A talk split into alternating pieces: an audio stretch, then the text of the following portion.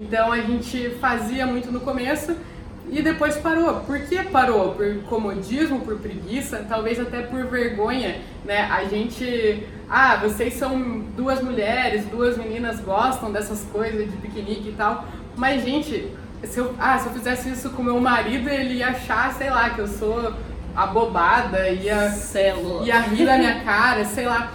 E tenta pensar pelo outro lado, quem não gosta de se sentir valorizado? Por mais que seu marido seja o macho alfa do extremo do universo, Sim. ele não ia gostar de acordar com o café da manhã, ele não ia gostar de ser surpreendido com uma janta, ele não ia gostar de ter um piquenique, sei lá. Veja o que, que a pessoa ia gostar. Pensa, poxa, meu marido, beleza, ele não ia gostar de uma coisa muito escandalosa, mas o que, que ele ia gostar? Com certeza ele gosta de se sentir valorizado.